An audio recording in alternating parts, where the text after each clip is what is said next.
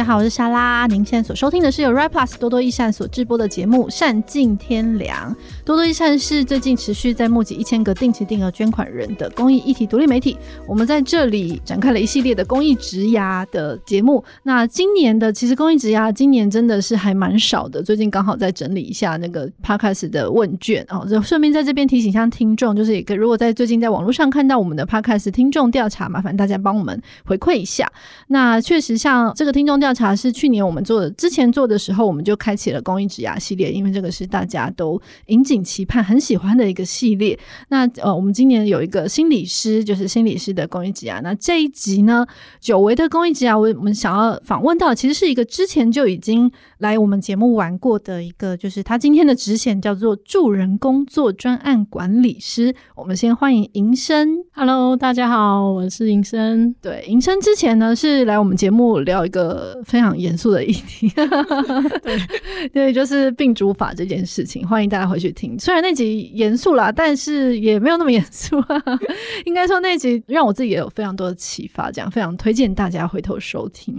那今天就是想要聊一下银生的职涯，因为银生其实跟我差不多，就是我们大概在职场上算是挣扎的时间，可能也差不多也就是十五年多了。对对对，对，银生是六年级，对，之前班，对啊，对，要强调一下。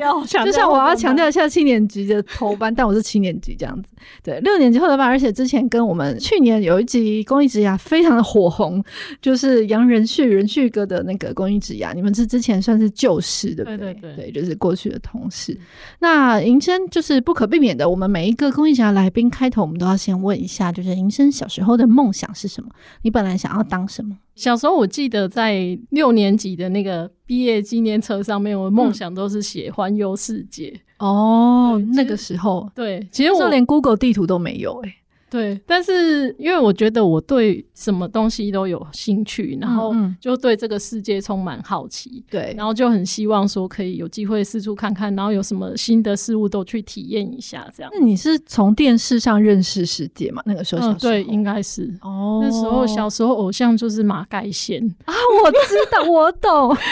天哪，我的天！然后还自己做梦，还幻想自己成为马盖先的助理，这样。真的假的？我小时候幻想的是亚森罗平，但。我觉得在我们那个年代，就是没有 Google 地球年代，我觉得我那时候是光走到家门口我都觉得很紧张哎，因为因为很容易迷路，所以就很难想象那个更大的世界。嗯、我小时候最担心的事情是我长大了，万一没有地图回不了家怎么办？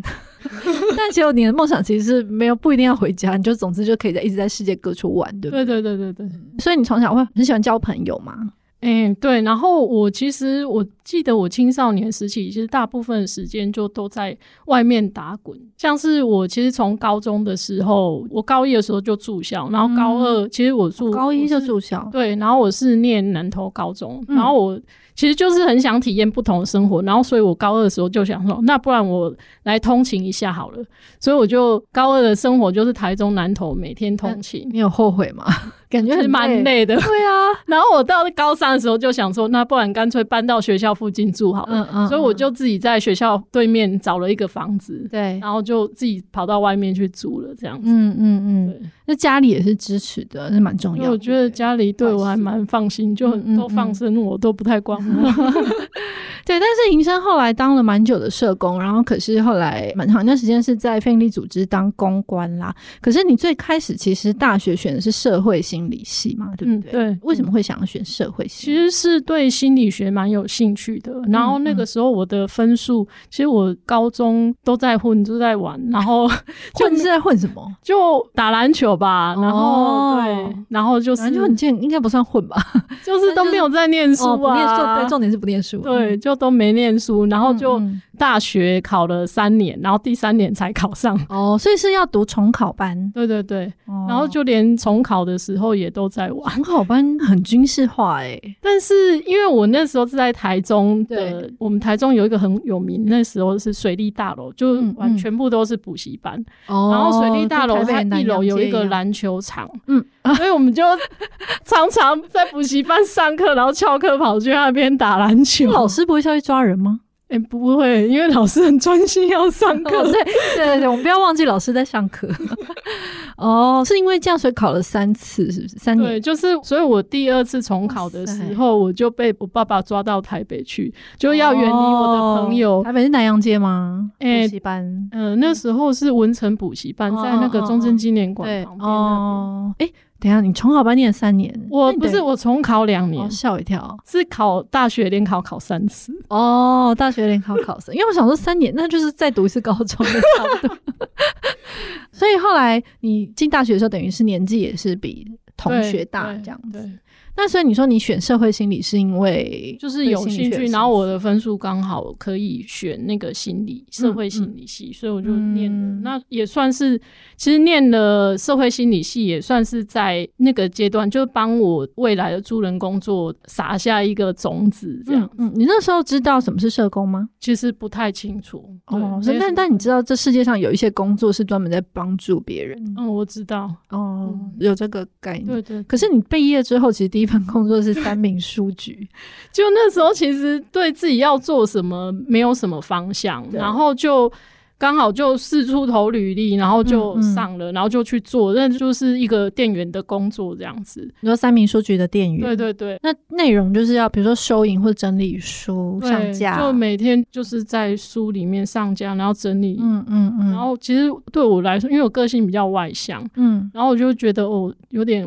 无聊，嗯，可以想象，嗯、对，然后就看在每次就是走到如果是社会学、心理学、社会工作那一区块的时候，哦，就整理的特别久，这样就觉得哦，就偶尔还是会翻一下，然后就觉得自己好像对这一块还是比较有兴趣，嗯、然后就会想说，哎、是不是自己应该要去做自己比较有兴趣的工作，不要在这边浪费时间这样子。所以三明书局待了一下下，其实才大概一两个月吧。哦，那真的是很点到为止。对对对。哎、欸，可是我有点好奇，就是社会心理心理学这件事情，它的本质是在助人吗？我知道现在有很多智商是心理师，嗯、可是它的本质是在研究人类的行为跟心理，它的本质是为了要助人吗？应该是说，像我们大学的时候的。我们学的心理学有很多种，它有什么变态心理学、犯罪心理学、儿童心理学，它算是把很多心理学就是提供给你，你自己有兴趣，对，然后你就可以看看你自己对哪一个领域比较有兴趣，就可以往那边发展这样子。嗯嗯。然后，所以三民书局就是一两个月，然后之后就进了世界展望会，对不对？其实你在世界展望会前前后后加起来也有快七年呢，六年半左右，只是中间有离开一下这样子。然后在世界展望会刚开始为什么会进到世界展望会？其实那时候也是一个机缘吧，就看一零四，然后找工作，然后投履历就上了。哦，我 嗯可以理解这个。对对对，然后就其实那时候一开始是，而且那个时候其实世界展会是非常有名的吧，像是饥饿三十或者是它品牌那个时候算是大品牌的对对对机构，也是现在应该也是台湾前一二。如果以捐款规模来看，我记得之前看他们每年捐款应该有超过四十亿，就是收入。应该是台湾，我觉得应该现在是前三，对对，应该是仅次于家福。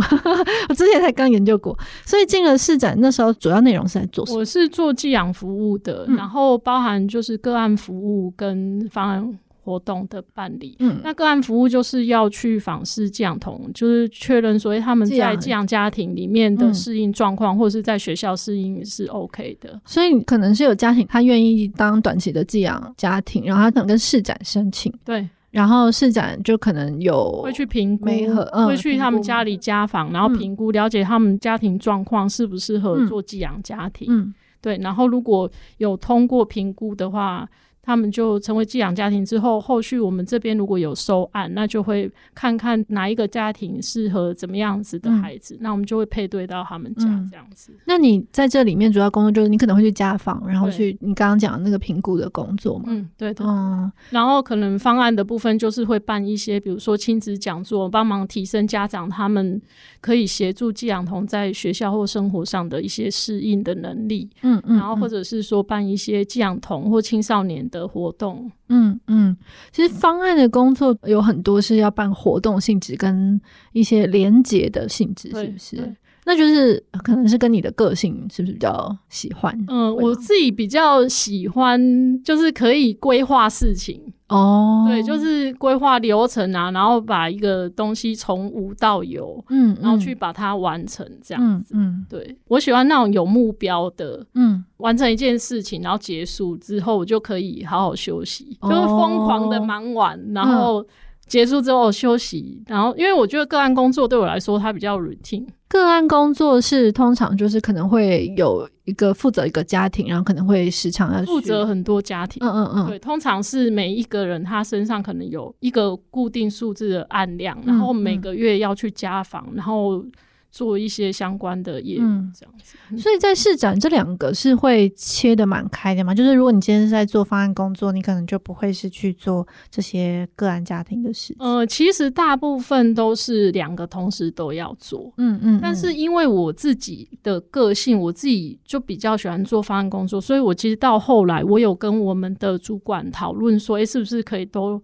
让我只做方案工作，嗯嗯，对，然后所以后来大概有一年的时间，我就找了一个伙伴，就是我同事，嗯、然后我们两个一起就是负责全年度大家所有人的方案这样。那通常是像什么？就是很多的活动，是不是？对对对，比如说我们会有办一些，像是寄养棚，他们可能会有一些情绪上的问题，嗯、那我们就要办治疗团体、嗯、哦。对，那或者是说，就音乐治疗团体啊，是然后或者是暑假的时候带青少年他们去野外就。做一些就是自我提升还是冒险什么不、嗯嗯、就不一样的活动啊？哦，你、欸，听起来真的是还蛮丰富诶。对所以你是在这段时间发现你喜欢这样的工作？对对。那可是大概三年半之后你就离开了，然后是去英国。嗯、对，那个时候是去去玩吗？还是去休息？呃、那时候是去游学。嗯，因为我自己一直很想要一个人去旅行，嗯、然后自己英文又不是很好，嗯、然后就想说啊，那不然我就。去英国念个语言学校，然后语言学校念完之后，我就一个人去旅行，这样子就跑去欧洲四处玩。哦，就是你小时候说要去环游世界的那个。那就完成自己的梦想，就是先在欧洲玩一下。对对对，那时候去去了多久？第一次去去了三个月。哦，诶、欸，可是你会担心吗？因为其实你刚毕业没多久，然后后来进了这么大一间非营利组织，嗯，算是一个很好的工作。嗯、然后其实大概三年多之后，然后离开，你会不会怕回来？比如说工作资历会断掉，或者是会回来找不到工作，或什么之类的。其实那时候我觉得社工的工作 感觉一直很缺 哦，真的 从来没有烦恼找不到，从那时候缺到现在。可是因为其实你那个时候已经确定以后一直想要当社工，其实也没有哦。对，我觉得就是人生中就是会有一些 moment，你就觉得我现在就是想要做这件事情，嗯嗯然后我就是要去完成它。你现在说的是出国这件事，我现在就想要上飞机。对。我我就是要先做这件事情，那做了之后，我不知道后来会发生什么事情，是但是我就是要先完成这件我想要完成的事。嗯嗯，因为我上次听人旭说，你在市展进去的那个时代，刚开始那个时代，算是在台湾就是社会服务还蛮算是黄金的时候嘛，或者是开始要进入那个政府，就是开始重视、开始收缩的时候。应该是说很多那个时候蛮多政府的业务，他们就是都会把它外包给。嗯嗯，外包给一些委办这件事情，外面的单位这样子，嗯、对。所以你做方案的话，也会碰到这些业务吗？会有很多会会会，那会觉得很。其实像寄养家庭，或者是比如说像什么一一三那种，嗯、他们也都是政府委包给外面的单位去做的工作。那这个在做方案，在你做计划的时候会有困扰吗？我不确定，就是自己规划预算，或者是要有一些 KPI，比如说我这场活动一定要多少人来之类的，嗯、这个会觉得。对我来说不会觉得哦，什么嗯嗯嗯，哦，那你是算是天生的，我就喜欢规划这件事情，对啊，所以我觉得听到很多人不喜欢办活动，或者是觉得也很痛苦。其实我后来开始觉得，好像也跟个性也有一点关。当然外在环境很重要，可是有时候跟个性好像有点关系。我觉得就是你有没有找到你适合或者是你想要做的嗯事情很重要。嗯嗯，嗯，但是后来从国外回来之后。刚开始会有一个小小的一段时间是进贸易公司，我那时候就是单纯的想说，哎呀，念了英文，好不容易进步到一个程度，不应该荒废，然后就想说应该再去可以持续接触英文的工作做这样子。哎、欸，其实你没有想过要做像是导游或领队之类的嘛？你这样又可以环游世界，又可以讲英文。然后，其实我刚毕业之后有去旅行社工作过，哦，但是只有那种下下三天吧。哦，为什么？然后我就发现我不适合。嗯，就是因为我觉得旅行社的工作，它其实一开始就是比较像是要做业务啊。嗯嗯，对。然后如果说是领队的话，他就是要负担你整团的安全，然后你要处理他们的就是太多杂七杂八的事。对，那我觉得对我来说，旅行是一个享受的过程，我不希望它变成我的工作。哦，本质上还蛮不一样的，蛮奇妙的。就是可以拿来放松的东西，好像不适合变成工作，它会变得很痛苦。可是你还是必须热爱自己的工作，不然你也会很痛苦。对对对对对，是一个蛮奇妙的。那所以后来在贸易公司做了大概多久？其实也大概一两个月吧。哦，然后我就觉得哦，因为我觉得我自己是一个对工作的期待有一点不一样，嗯、就是我会希望说我做的工作是可以帮助别人，然后我自己做得很快乐，嗯、然后我也有成就感。嗯嗯，嗯就是这个工作它的意义对我来说蛮重要的，因为我知道有些人他可能觉得。我就是赚钱，就是我身体来这边，身体，然后 然后把那个时间就可能八点到五点，然后时间把它对，但是掉，然后就再回去就可以。但我觉得为了赚钱跟为了就是很想要助人的中间，还是有蛮大的中间值。是有些人他可能不完全只是为了赚钱，他是对工作有热爱。可是我在你的这个职涯的分享，因为我们事前有聊过嘛，在职涯的分享里面，其实一直看。到这件事情，就是一个关键，就是我需要或者我希望我的工作一定要有，同时是在回馈社会或助人的这个特质，这样子。嗯，那这好像已经不只是一个对职业的热爱而已，就是有一个很强烈的这个动机。嗯，你有想过这个动机是从哪里来吗？我觉得感觉很像，比较像是那个基因自带基因，哦，基基因。对，是你有曾经，或者是你在施展的。时候，你有曾经看到就觉得跟你很不一样的世界，所以觉得自己可以做什么之类的，还是其实就只是？我觉得就是帮助别人，让我觉得很快乐这件事情。嗯嗯嗯、然后我就会觉得说，如果我做一个工作，我可以帮助别人，同时又能然后又对，嗯、然后我自己又可以很快乐，然后我又可以赚到钱，嗯，那不是很好吗？所以我就对，没错，太完美了。所以我就是觉得，哎对，助人工作好像是我。我可以一直做的一件事情，因为我对助人工作很有热忱。是是，没错。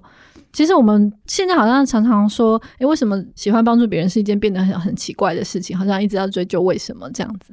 对，但是其实确实，我们访过的很多就是有来公益职涯的来宾，就是好像都是从很小的时候就有这种，算是一种向往。或者是一种志向，对，好像到最后也说不出所以然，可是就是从小就会有的一个想法，这样子。嗯，我觉得有时候就是助人工作，虽然别人听起来好像哦，你好伟大，很很神圣，想要帮助别人，嗯，可是对我来说，我觉得它有很大的部分是因为做这件事情让我自己感到快乐，是是是，所以我想要去做，不见得是那么大的成分是为了想要帮助别人，是因为帮助别人之后带来的那个快乐。嗯嗯。但是你离开贸易公司，其实又回到市展，对不对？对，因为那时候就是我同事他们需要人，嗯，然后就请我回。也是一个很单纯的原因，这样子，是因为他们那时候接了一个也是家访中心，因为他们案子可能量太多，嗯嗯，然后有一些个案他是比较没有需要安置或者是。需要密集一点访视的案子，但是他们能力没有办法负荷，嗯、所以就把这个案子外包给我们这样子。嗯，嗯可是你就是重返市展的这三年，其实在做的是比较不一样的工作，主要是在做公关吧，对不对？对，后来就是因为我做了一阵子那个社工之后，就又转转公关。嗯，嗯这个也是我就是一开始会想要访营生的一个蛮好奇的地方。对，因为我们通常常常认识的社工都会觉得公关工作很痛苦，对，然后或者是就直接是外面本来在做公关。工作的人会进入非营利组织，就是跨领域的去尝试。但是营生是不只是从社工转公关，而且你是转的好像蛮开心的。对，就是你好像在里面找到了一些成就感。其实主要是在做什么？后面那三年在做？嗯、呃，后面那三年其实他是募款工作，然后就是会接触到媒体。那、嗯、我们可能要去教会、去学校，或者是去跟企业做募款跟宣导这样子。嗯嗯。嗯嗯那你们的就是市展的媒体的往来应该非常多吧？就是对对，就是常常会有需要，比如说媒体就说想要访个案，嗯，因为我自己过去曾经有社工的背景，对，所以像社工他们有时候会对于要。让个案跟媒体接触，他们会抗拒，啊、因为他们想要保护个案。是，那中间就必须经历蛮多沟通协调。嗯，对。但是因为我本身是社工背景，我知道要保护个案这件事情，然后我也知道那个界限在哪边。嗯，嗯对。所以我跟不管是在跟媒体，或者是在跟个案，或者是跟社工在做沟通的时候，就比较能够从他们的立场去帮他们思考。嗯嗯，我觉得对我来说是蛮大的一个优势，嗯，就是我的背景，然后去做这件事情。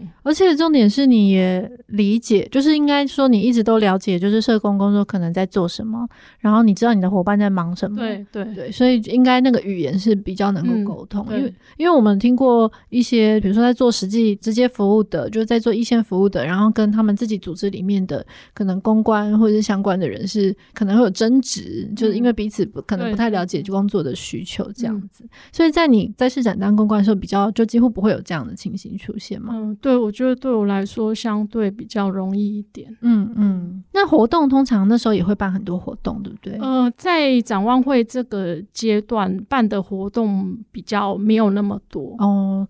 所以除了少数的活动，然后还有这个媒体，大部分就是媒体工作，还是有其他的？有媒体，然后就是我们其实就是要去募款呐、啊。哦，对，就比如说我们要去找资助人来资助儿童，然后或者是饥饿三十要找人来参加饥饿三十这一类的。我有去参加过，而且我还是媒体组，就是去当那个志工。哦、对对对，你也会需要写很多提案嘛？就是去跟那个时候还好。哦，oh. 对，因为我觉得在展望会这个时期，因为它是一个大的机构，嗯，所以它的大的方向策略基本上都是会上面的已经确认好之后，oh. 然后分派给下面的。是那我们就是比较是执行的部门，比较没有参与到决策的部分。是、oh. 对。那其实后来我到比较中型或是小型的单位，就有蛮大的不同。嗯嗯嗯。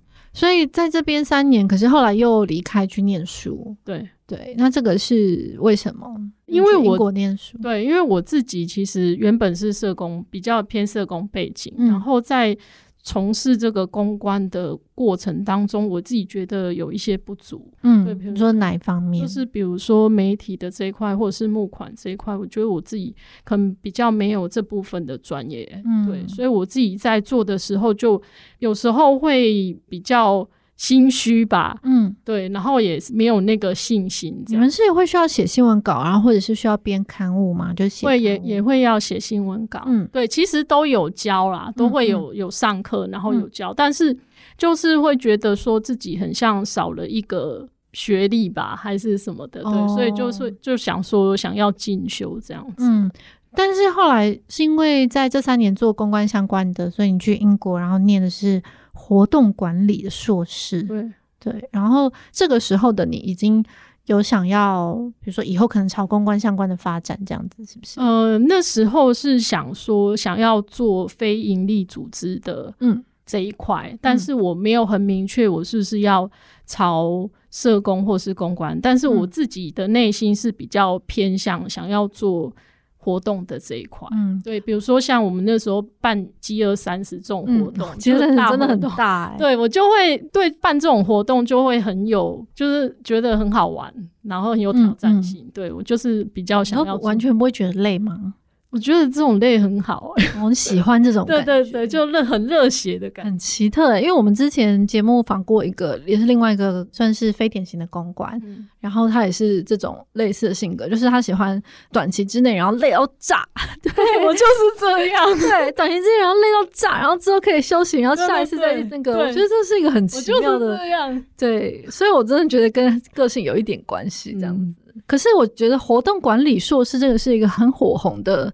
系所吗？我不太确定它里面在念什么。它跟行销管理是很一样。呃，他会念有行销，然后也有募款，嗯、就是非营利组织的募款。但是你到这边，其实你已经算是一个蛮有资历的 worker 了，因为你已经毕业大概七八年了啦。嗯、对，对，所以后来英国回来之后，带着一个崭新的自己，然后这次是进到罕病基金会，对，然后也是做了大概三年多。嗯，可是罕病基金会其实你在这里的体会好像不太一样，因为它的规模应该跟世展差蛮多的。对，因为罕病它是算是中型的，嗯，然后它服务的对象，过去我在世展服务的是二少，然后进到这个。罕病基金会服务的是生长族群，罕、嗯、病这个也是自己找到的工作，自己找的。啊，那时候找工作的时候是在想说，你想要找也是差不多非营利组织做公关行销相关的，是不是？对，就是做活动。所以你已经没有想要再当服务的社工，嗯，比较没有。嗯嗯嗯。因为我这次访问之前，我才去查一下罕病，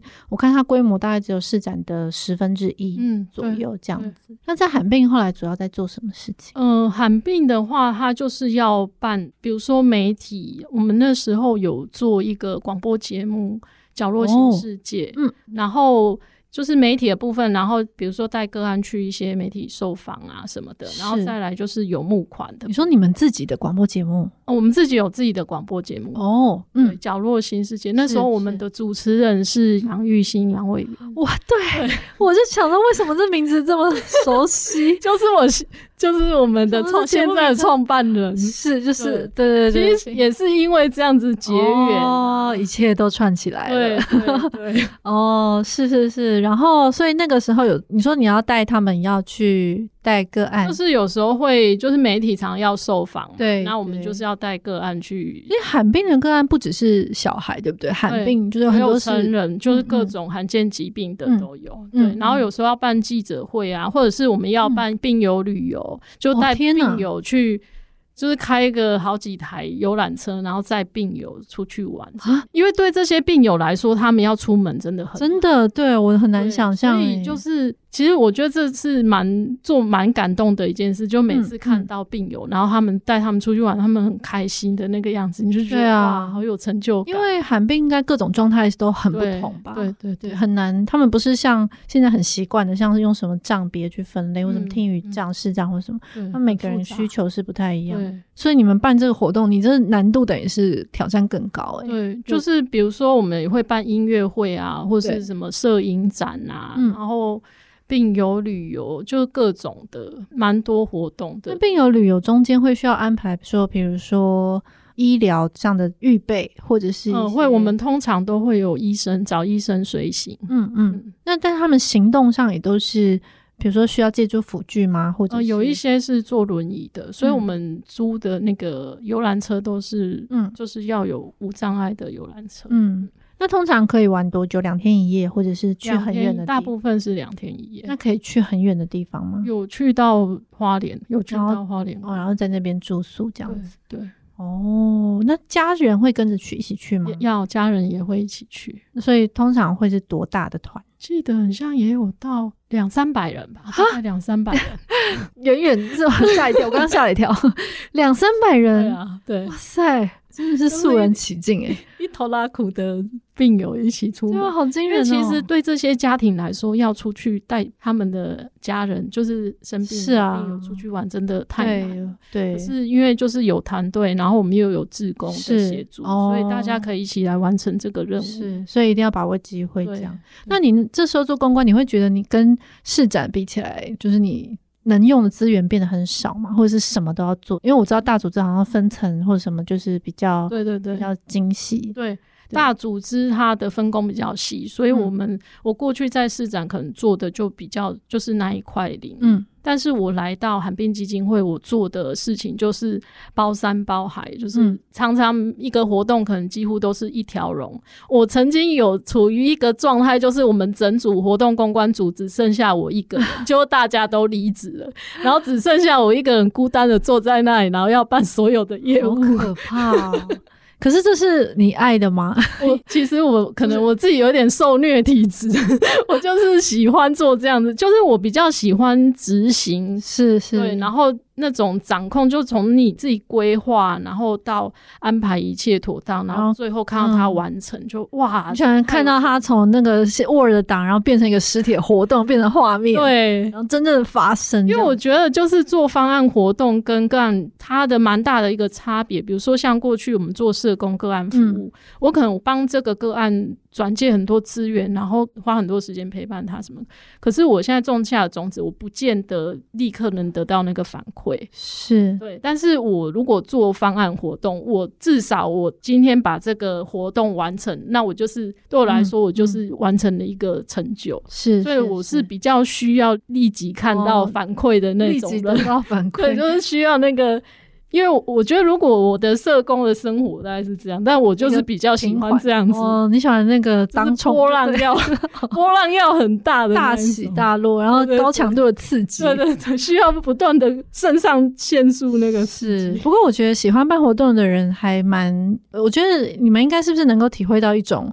蛮难以形容的一种成就感，是因为我有时候可能我的个性比较不是喜欢办大活动的人，可是我有时候办活动，我确实觉得实体活动就是那种大活动里面会有一些语言或者是文字难以形容的一种连结，或者是化学变化，就可能是人跟人之间，比如特别是如果你们带罕病的家庭出去的话，然后你就身在现场，而且是自己。嗯一手办出来的，我想在现场应该是非常感动，就常常被自己感动。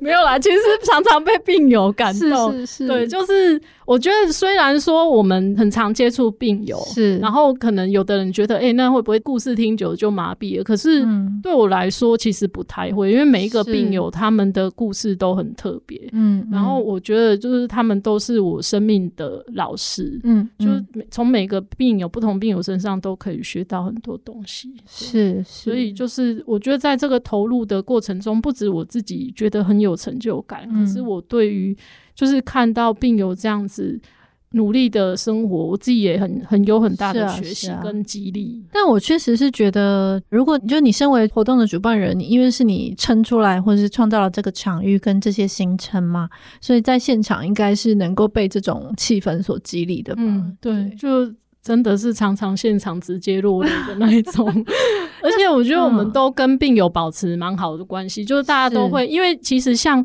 过去我们在服务儿少个案的时候，就是你社工跟那个服务对象的界限都会很明确，你下班就是不可能去。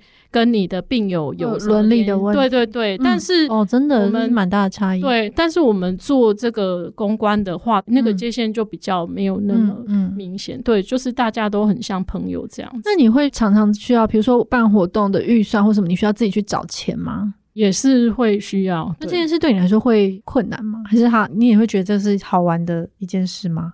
我觉得对我来说也是蛮困难的，就 我 终于有你困难的事情，终于有你觉得很困扰的。可是这个找钱是你还是又要去做募款的事情，是不是？但是你是要跟自己的主管上面去争取？跟主管一起，因为就是如果是从大的组织突然到规模只有一层的组织，我想那个手上能动用的钱跟人，没错，对，那个感觉应该差很多吧？对，但是我觉得像我一开始在市展，然后后来到罕病，跟现在在病人自主研究中心，对，就是那个募款的。状态就是处于一个漏斗状的，对，就一路往小组织前进，对，一路往微型的组织。对对对，所以我们像我现在做的这个工作，我们就要募款压力就非常大，因为它是一个。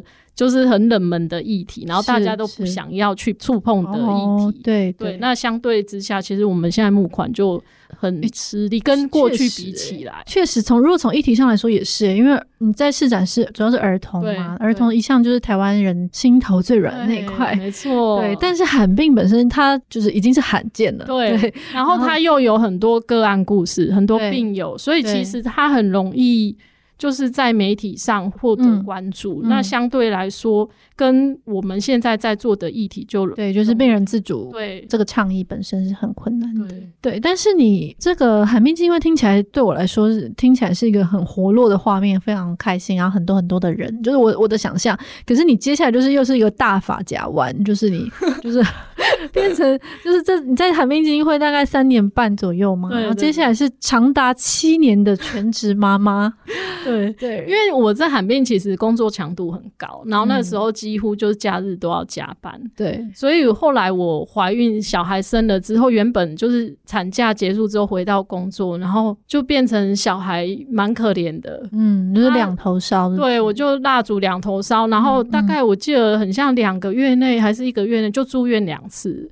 住院是身体小孩，小孩，哦，小孩住院，嗯嗯、对。然后那时候就觉得有点心疼自己的孩子刚出生没多久，就这样子的状况。然后后来就跟家人讨论，所以后来就干脆我想说，因为对我来说，就是当全职妈妈，其实她也是一个全新的挑战跟体验。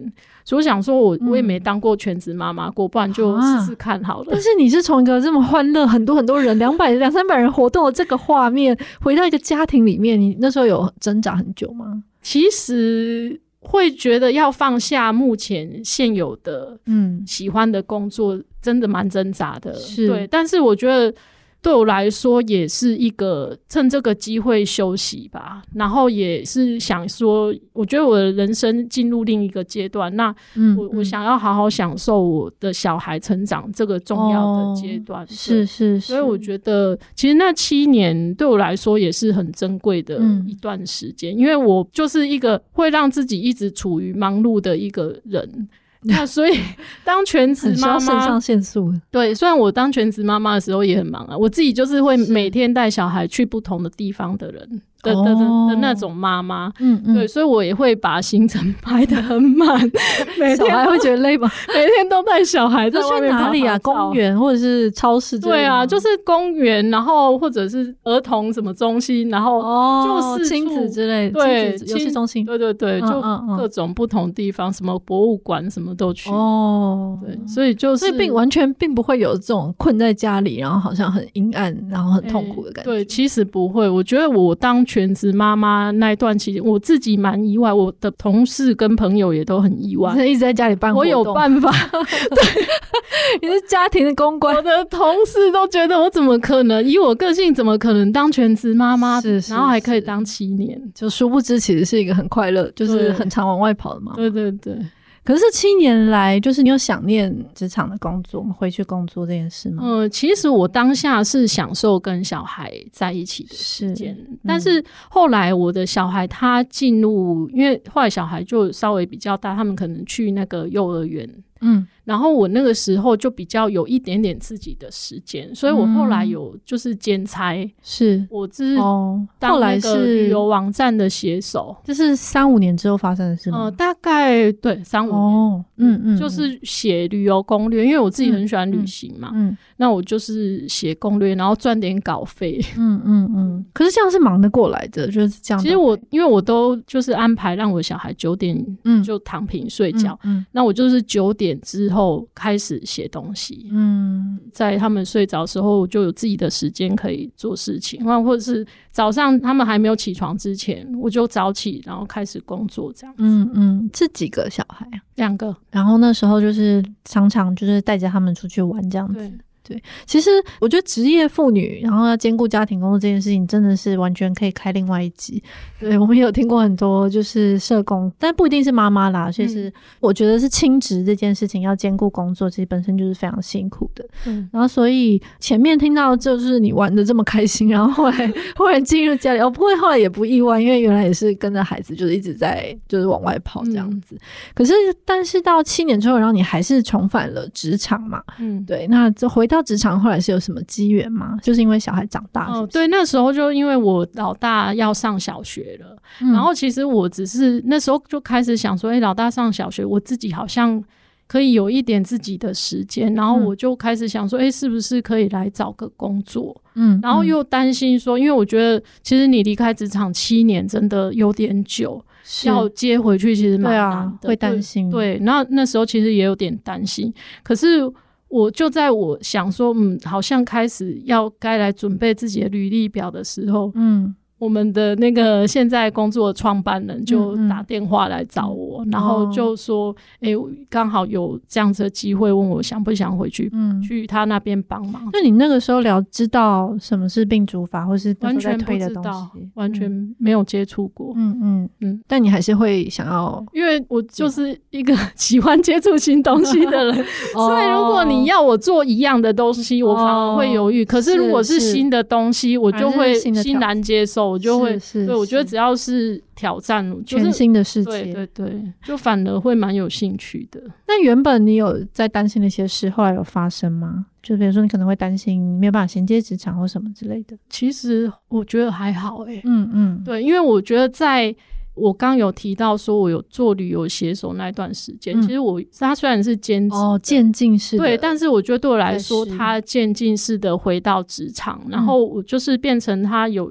让我自己开始去规划自己的时间，然后接触写东西啊，嗯、或者是弄一些表什么之类的，嗯、就是对我来说是慢慢的暖机的一个，哦、有点像是暖机的一个过程。是是，银生现在的现职就是现在职称其实是台湾生命教育学会的病人自主研究中心的弱势服务组组长，非常的长。长 对对对，那病人自主研究中心这个后来现在进来的主要是在做什么呢？嗯、呃，我现在做。的是弱势服，因为我们这个单位主要是在推动病人自主权利法。对，对，那我的业务主要是在针对弱势族群，像是罕病啊、失智，嗯嗯、还有一些其实跟以前还是很相关。对，就是因为像我，其实我刚开始做这个工作的时候，我那时候有一种感觉，就觉得天哪，这个工作。根本就是完全为了我，真的吗？准备了，这是上天就是把我送到这边来，因为我做的第一个案子就是我要去协助罕病病友他们来完成预立医疗决定的签署。是对，那因为过去不管是罕病这个族群的、哦、对他们的熟悉度，嗯、还有罕病基金会的同事，我都非常的熟悉，真的。所以等于就是回到了一个如鱼得水的地方。就对我来说，我就会觉得，因为然后加上过去我自己是社工的背景，是那我现在做的事情其实比较靠近社工一点，但是又有活动的部分。嗯、你说活动是现在你们要办一些活动？对对对，我们像现在也是常常。要办活动啊，讲座什么的。那其实有一点像是我把我过去所做的经验全部累积，然后就在这个时间点一次爆发，嗯、就是完全就是我过去所学的东西，我现在都派得上用场。然后包括人脉或者是以前的一些专业等等的，所以我就觉得说，哇，这个工作真的，你们觉得早就被我莫属了，真的是。可是我觉得能这样想真的是非常幸福的一件事，但我觉得好像一部分也是因为你。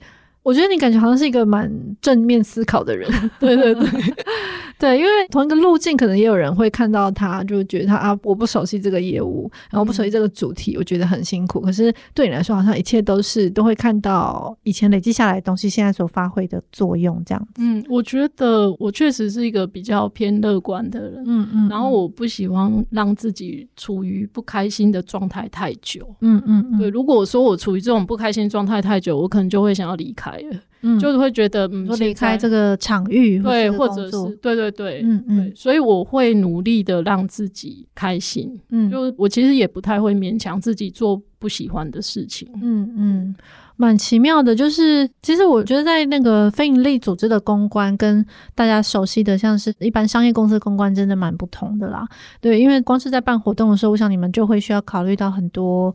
我不确定，就伦理问题，不管是出去的一些技术上的问题，嗯、比如说无障碍，或者是对，对，对怎么样符合大家满足大家的需求，就生理上的，嗯、或者是一些需要，但是还需要考量很人本的事情吧？我不确定，就是在比如说在活动的设计上，然后让大家彼此连接吗？对对，对，或者是就是其实需要考虑的点，嗯，相当多。嗯、比如说像我们的对象的话，你可能一场活动，你有不同的障别的人要参加，有视障的，有智障的，他可能是做。坐轮椅来的，然后有听障的，嗯、那我可能要安排手语翻译，嗯嗯、然后可能有罕病、有失智的，嗯，那他可能需要家属的协助陪他一起来，就是各种的。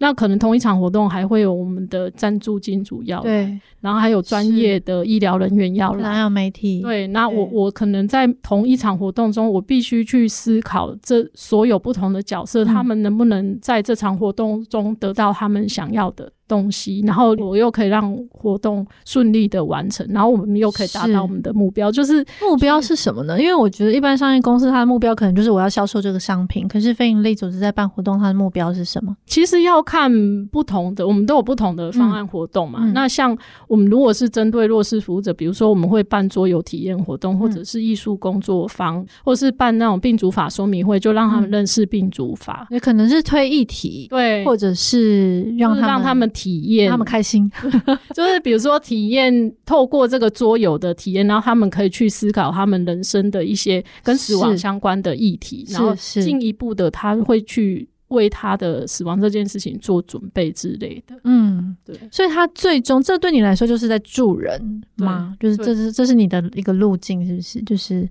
因为我们刚才说，就是如果你的目的是让他理解这个议题，那理解生死这件事，那但是为什么理解生死这件事的目的是什么？就是你为什么会想要让这么多人在这边参加你的活动，然后去理解生死这件事？这件事对你来说很重要吗？因为其实像病主法，它就是一个大家不愿意触碰的问题。对，那我们就希望透过一些比较软性的活动，嗯嗯，然后去倡议说，哎、欸，大家要开始去，因为华人社会其实他们就是普遍不想要谈这件事情，嗯、然后包括医疗的部分，就是医疗赋权啊、嗯，大家都觉得啊，交给医生决定就好，我自己不知道怎么决定。嗯，那我们现在就是希望说，把大家这个过去的刻板概念反转过来。那希望把这个决定就是回归到自己身上。那我觉得其实像现在我们做的这个工作，它比较多一点的倡议的部分。那过去我在做，不管是个案服务或是服务罕病的病友，我可能会觉得我是在帮助别人。可是现在做这个议题，会让我觉得我们在做整个社会的意识的转化。那我觉得。这是有点像是在帮助整个社会做一个改变跟推动，嗯，嗯，就是那个概念是有点不太一样的，嗯，而且我觉得助人公益这件事情，当然它是必要存在，因为有些人在生命的某一段状态，他确实是处于弱势，嗯，但是倡议好像是一件，就是不只是别人的事，也是我们共同的事情，对，就是我们共同的社会这样。其实我觉得大部分的人他都会觉得倡议离他很遥远，嗯，所以我们其实也很难。去募款，嗯，就是你你这个距离太远了。然后像是病主法，我光是要让你知道病人自主权利法的内容是什么，他到底在。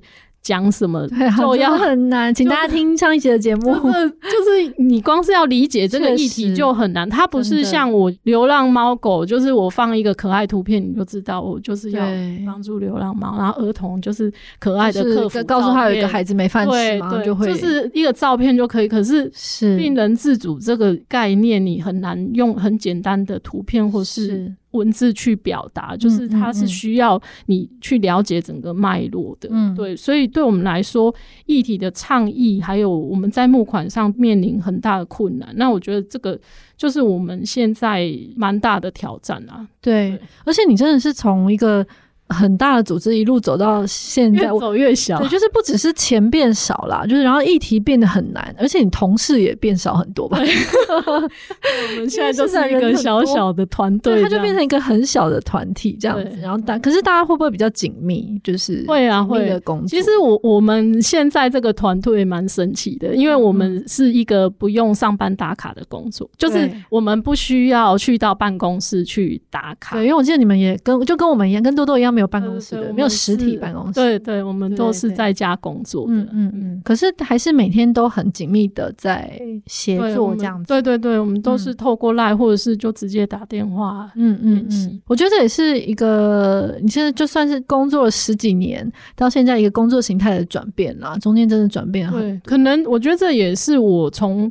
全职妈妈，然后可以转会来衔接上比较没有太大的困难的一个部分，嗯嗯、因为我们比较不需要去去到办公室去。嗯，哦，对啊，对啊，很需要这种时间上比较有弹性。对，那最后呢，我们想要回头，因为其实我觉得公关行销领域在本身在非营利组织已经不太一样了，可是即使在非营利组织，其实这几年应该还是有蛮天大的变化。那因为公关其实很常对应的是像是活动的变动，或者是比如说媒体，因为媒体的形态也变了很多嘛，所以对于现在想要进非营利组织当公关的人，你会觉得他需要什么样的，比如说专业或是个性特质吗？我觉得可能如果他是有行销媒体的经验的话，嗯、当然是有这个专业当然是最好。然后我觉得要对助人工作有热忱，嗯、然后他对于这件做的议题或者是这个。呃，服务的对象是有使命感的，嗯，然后他可能是比较能够适应快节奏的，嗯，因为公关跟社工他的那种时间感很不同，对对对，所以要能够喜欢这种。快快节奏步调的，嗯，我觉得会比较适合，或喜欢做气化的，他可能就比较适合、嗯。喜欢大起大落的人生，对 对对，不不喜欢太平淡的人生。可是其实你这大起大落，就是大起之后还是真的需要大，就是你真的需要一段休息吧。就是如果每次都一直在。对，没办法，像我在高点冲太久了，需要休息一下，很容易就会疲惫，对不对？对对，我的同事都会要一直提醒我，麻烦慢下来一点。真的，好，那最后就是因为算是人生的后半段，可以这样说吗？就是对一个，因为你已经现在是走到一个很蛮资深的一个工作阶段了，那你觉得对之后的职涯还有什么期待吗？嗯，其实我我自己觉得，我们像现在做，我算是做助人工作越越走越难，就是我们现在做的这个议题是比较难，嗯，是。然后我觉得。我们常常自己在讨论说，诶，相关的议题越讨论越觉得哇，现在超高龄社会，然后问题真的很多，嗯嗯、那大家需要投入的资源或者是帮助其实都很多，甚至需要蛮多的整合。那有时候想到就会觉得哦，好，好像蛮沉重的。可是我我觉得有时候我就会提醒自己说，我们要去转化。这个心态是，就是说，其实虽然社会问题很多很大，嗯、可是如果说每个人都愿意付出一点点，然后我们来做一些小小的改变，嗯、那其实就可以慢慢去帮助什么一个我们的这个社会。那其实可能没有办法一下子，就像现在我们在做宣导，可能。他不可能听完病主法，然后他就立刻 哇，突然好有感觉，我赶快来签病主法。会会会，我会。对，但是其实真的会立刻行动的人真的很少。是是是，但是我觉得就是撒下一个种子，那可能有一天他可能回到家里面，他突然有电视上突然播什么新闻，嗯、然后他就开始诶、欸、想到这件事情，然后他开始愿意跟他的家人谈，嗯、就是透过这样慢慢一点一滴的。大家的付出跟累积，然后我们去做一些改变，这样子。诶、欸，其实你前面说你比较需要看到比较快或者是比较立即的改变，但你现在好像其实已经可以拉长这个时间，因为、嗯、因为你现在在谈那个这么重的议题的时候，你可以理解它是一个需要种子去去播，然后去栽培，然后慢慢发生的事情。这个时间感对你来说好像已经拉长了，对不对？嗯、呃，我觉得它是分不同层面，嗯，嗯，因为就是像办活动，它是完成一个事情，哦、然后。我有看到这件事情完成的成痛快的成就，但是这个改变它可能是经过慢慢的累积，那我们才会看到长远的改变。比如说倡议这件，对对对，倡议这件，所以它是两个分开的，但是都是要开始做，它才会有改变。其实你以前在市展就比较少做倡议的事，对不对？以前就真的是在做活动性质的东西，规划这样子。嗯，好，那其实我们做这集呢，我会想要访医生，主要是因为我觉得公关跟助人工作啦，就这个结合，我觉得还蛮有趣的。那确实，我觉得它的结合应该会碰到很不一样的议题。比如说你在市展刚刚有听到，就是可能会碰到一些在做公关的时候碰到一些伦理的问题，就有一些媒体可能要访问个案或什么，但那时候相对来说是不缺资源的。对，那现在就是那个组织，从大组织走到小组织，对，在资源上感觉会捉襟见肘，但是其实好像又变得还是很好玩这样子。对对，心态不其实有不一样的困难，我觉得对我来说都是不同的挑战，然后。自己就是在这路上不断自我探索、自我学习、自我成长。是是是对这个故事告诉我们，正向的态度 就是真的很，就是如果你真的是一个很喜欢这种大起叫做办活动的痛快，我觉得非常的适合。嗯、嗯，对，然后也是可以让每个人知道，就是其实公关就是它在非营利组织其实真的有各种不同的应用，对，然后其实在里面有各种不同的变化，而且其实很多大部分如果是比如说像社工背景上来的。这些助人工作者，他们可能是不见得擅长，就是办活动，或者甚至是不喜欢的，嗯、可能不喜欢大起大落的人生，嗯、对，所以会其实非营利组织是非常欢迎就是这类人才的啦，就我们认识的这样，因为各个组织其实都蛮缺这样不同的思考，对对所以希望大家今天就是听了银生的这个，可以理解到，就是其实有很多不同的方式是可以在里面玩的，就算是当全职妈妈也可以 变得非常的。开心，对对对，好的，我们今天谢谢云生跟我们的分享，谢谢。那我们下礼拜二再见，谢谢，拜拜。